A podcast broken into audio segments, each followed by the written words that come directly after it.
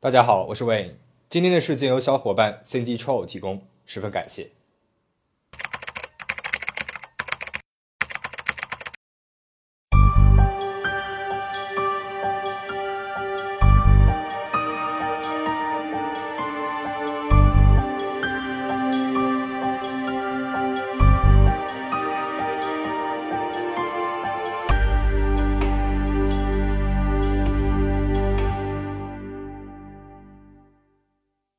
二零一零年五月二十二号晚上九点二十分，加州城县九幺幺接线员接到了一个报警电话。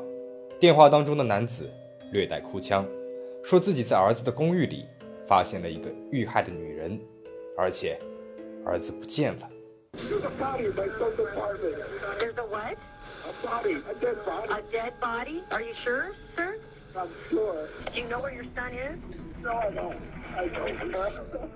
打电话的人叫史蒂夫·赫尔，案发现场在史蒂夫的儿子山姆·赫尔的410号公寓内。他本来约好山姆来家里面过周末的，但是周六一整天，史蒂夫都没有联系上儿子，于是便决定来儿子的公寓看一看。结果却看见了这一幕。在公寓的卧室里，警方看到了史蒂夫说的女性受害者，这是一具亚裔女性的身体，脸朝下趴在了床上，她的一些衣服被扯掉了。头部上中了两枪，有些诡异的是，受害人的毛衣上面写着“全是你的”。现场没有搏斗的痕迹，公寓的主人山姆·赫尔不知所踪，而受害人的身份很快就确认了，是二十三岁的学生朱莉·基布西。二零一零年五月二十一号，也就是事发的前一天，朱莉在加州长滩与哥哥见了面，共进了晚餐之后，突然失去了联系。家人们马上报了警，得到的却是朱莉已经遇害的消息。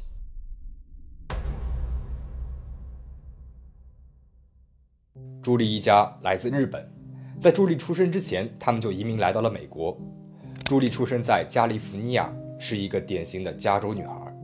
二十三岁的她是一名舞蹈演员，也是城县艺术学校的大学生。周围人对她的评价是非常善良、诚实。有爱心，喜欢照顾别人。朱莉有很多的朋友，大部分的朋友她的家人都认识，除了二十六岁的山姆·赫尔。山姆·赫尔曾经在阿富汗服役，从战场回来之后患上了创伤后应激障碍，晚上经常会做噩梦。服役之前，山姆曾经是一个街头混混，甚至还被指控过谋杀，最终被无罪释放，但是留下了案底。一个是在加州阳光之下长大的无忧无虑的女孩。一个是上过战场的、有过案底的退役兵，两个人是怎么会产生交集的呢？原来山姆退役回来之后想考一个大学文凭，于是呢便去了城县的社区大学，在一堂人类学的课上，他认识了朱莉。在朱莉看来，山姆他帅气、高大、乐观，上过前线还上进，这些啊都是吸引他的点。可以说，他甚至是崇拜着他。他自告奋勇地帮助山姆辅导功课。学期结束之后，山姆还在人类学的课上拿了 A 的成绩。山姆的父亲史蒂夫知道朱莉之后，还一度以为俩人可能会发展成男女朋友的关系。但是山姆说：“我对朱莉就像是对妹妹一样。”没想到现在这个妹妹死在了山姆的卧室里面，而哥哥山姆还不知去向。考虑到山姆之前有过案底，还有创伤后应激障碍，山姆成了最大嫌疑人。警方直接把他的失踪暂定为畏罪潜逃。负责调查这个案件的埃德·埃弗雷特探员说：“那是山姆的公寓，朱莉就在他的公寓里面遇害了。山姆就是我们要找的人，找到山姆成为了破案的关键。但是，山姆他在哪里呢？”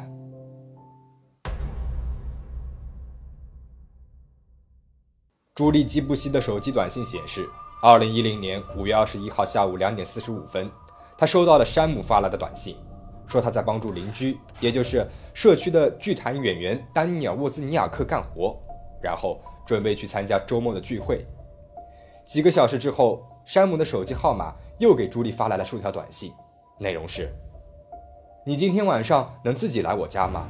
我为一些家庭琐事而难过，我不能独自一个人，求你了，我像兄弟一样求你。”短信证据更加深了山姆的嫌疑，但是山姆的父亲也就是拨打报案电话的那个男人史蒂夫·赫尔，他坚信自己的儿子是清白的。他开始自己着手调查，并且很快就有了线索。史蒂夫和儿子共用着一个银行账户，在儿子失踪后的几天里面，史蒂夫收到了银行的账单，有人从大约二十英里外的加州长滩的自动取款机上用山姆的银行卡取了钱。警察立刻联系了当地银行，调取了 ATM 监控的录像。奇怪的是，镜头里面的人并不是山姆，而是一个年轻的，大约十七到二十岁的。白人男孩，他戴着棒球帽，帽檐压低，似乎是在隐藏着什么。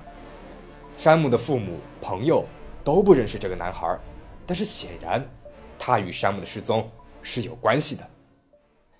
找到这个男孩成为了找到山姆的关键。警方开始监控山姆的银行卡。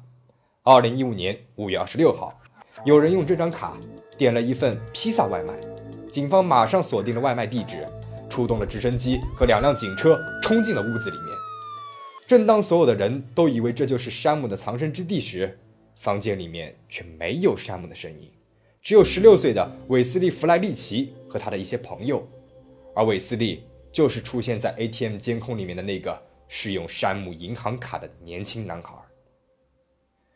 十六岁的男孩哪里见过这般阵势啊？韦斯利既震惊又害怕。他告诉警方。这张银行卡是丹尼尔·沃兹尼亚克给他的。这个丹尼尔啊，其实就是朱莉遇害之前山姆给他发的短信里面所提到的那个邻居。韦斯利的妈妈和丹尼尔都是剧院的演员，韦斯利经常去剧院待着，所以和丹尼尔也很熟悉。韦斯利说，有一天，丹尼尔拿了一张银行卡，说这个卡是他的邻居山姆的。那么因为山姆欠了他的钱，所以就把银行卡给了他。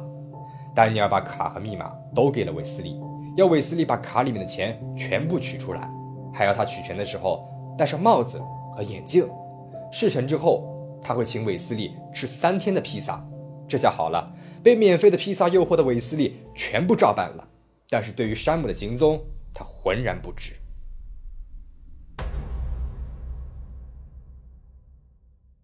调查的方向转向了丹尼尔·沃兹尼亚克，他是山姆的邻居。也是社区剧院的一名演员。二零一零年五月二十六号深夜，在结束对韦斯利的审问之后，警方给丹尼尔打了一个电话，要求他接受问询。一开始，丹尼尔告诉埃弗雷特探员说自己不能来，因为他要去参加他的单身派对。两年之后，他就要与同样是社区剧院演员的女友瑞秋·巴菲特结婚了。丹尼尔的逃避让警方更加怀疑了，他们决定。去他的单身派对上逮捕他。当警察们出现在派对上时，丹尼尔似乎很吃惊，脸色唰的一下就白了。但是很快他又恢复了正常。警方以丹尼尔伙同山姆谋杀朱莉的罪名把丹尼尔带走审问。在第一次审问当中，丹尼尔爽快地承认了，他说是他说服了韦斯利用山姆的卡在 ATM 机上面取钱的。他告诉警方，自己要这样做的原因呢，是和山姆有关的。他和山姆正在研究一个银行卡骗局，这个骗局的流程就是山姆去报案称他的银行卡被盗了，然后让韦斯利去取款，之后呢，山姆再打电话给银行要求把钱给要回来。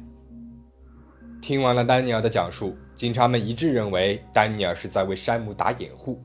此时是已经接近凌晨两点了，距离他被捕已经过去了四个小时，丹尼尔仍然坚持说他不知道山姆的去向，他时而。低声低语，时而大喊大叫，就好像是把审问室当做了剧场的舞台一样，在上面尽情的表演。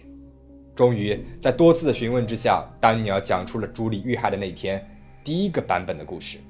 他告诉警方，自己在朱莉被谋杀的那天晚上看到过山姆，他还看到山姆和一个戴着黑色帽子的神秘男人开车走了。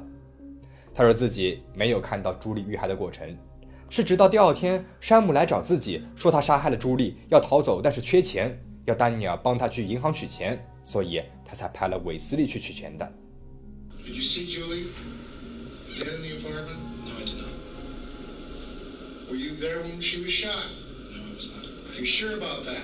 I don't even know when she was shot. 但是当警方说要从丹尼尔身上提取一份 DNA 样本，排除他的嫌疑时，丹尼尔又改口了。听到警察们要比对 DNA，意志平静的丹尼尔似乎有些躁动不安起来了。他说：“事情发生之后，山姆让他去自己的公寓，在公寓里面，丹尼尔看到了遇害的朱莉头上中了两枪。”这句话就引起了警方的怀疑了，因为朱莉头上比较明显的、能够肉眼看出来的只有一处枪伤，就连警方也是在法医尸检的时候才发现了后脑勺的第二处枪伤。那这个丹尼尔他是怎么知道朱莉中了两枪的呢？是不是朱莉被害的时候，丹尼尔就在现场呢？为了获取更多的证据，警方允许丹尼尔在监狱里面与未婚妻瑞秋·巴菲特通电话，他们的通话被秘密的记录了下来。在其中的一段录音当中，瑞秋透露，丹尼尔的弟弟蒂姆·沃兹尼亚克有一个背包，里面装满了可以证明他有罪的证据，包括凶器。丹尼尔请求瑞秋帮他保密，不要告诉警方。随后，警方在丹尼尔的弟弟蒂姆家里面找到了这个背包，里面装着一把武器，以及山姆·赫尔血迹斑斑的衣服和钱包、身份证件以及枪击朱莉的弹壳。背包上面还有丹尼尔的 DNA。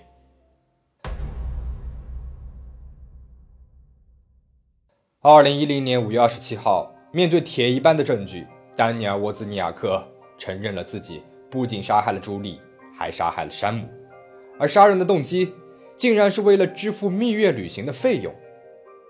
据丹尼尔供述，山姆曾经告诉过他，在当兵的时候攒下了六点二万美元，而丹尼尔当时没有全职工作，也没有钱，又快要结婚了，却付不起婚礼和蜜月旅行的费用，他就把杀死山姆并且偷走他的钱当成了自己的救命稻草。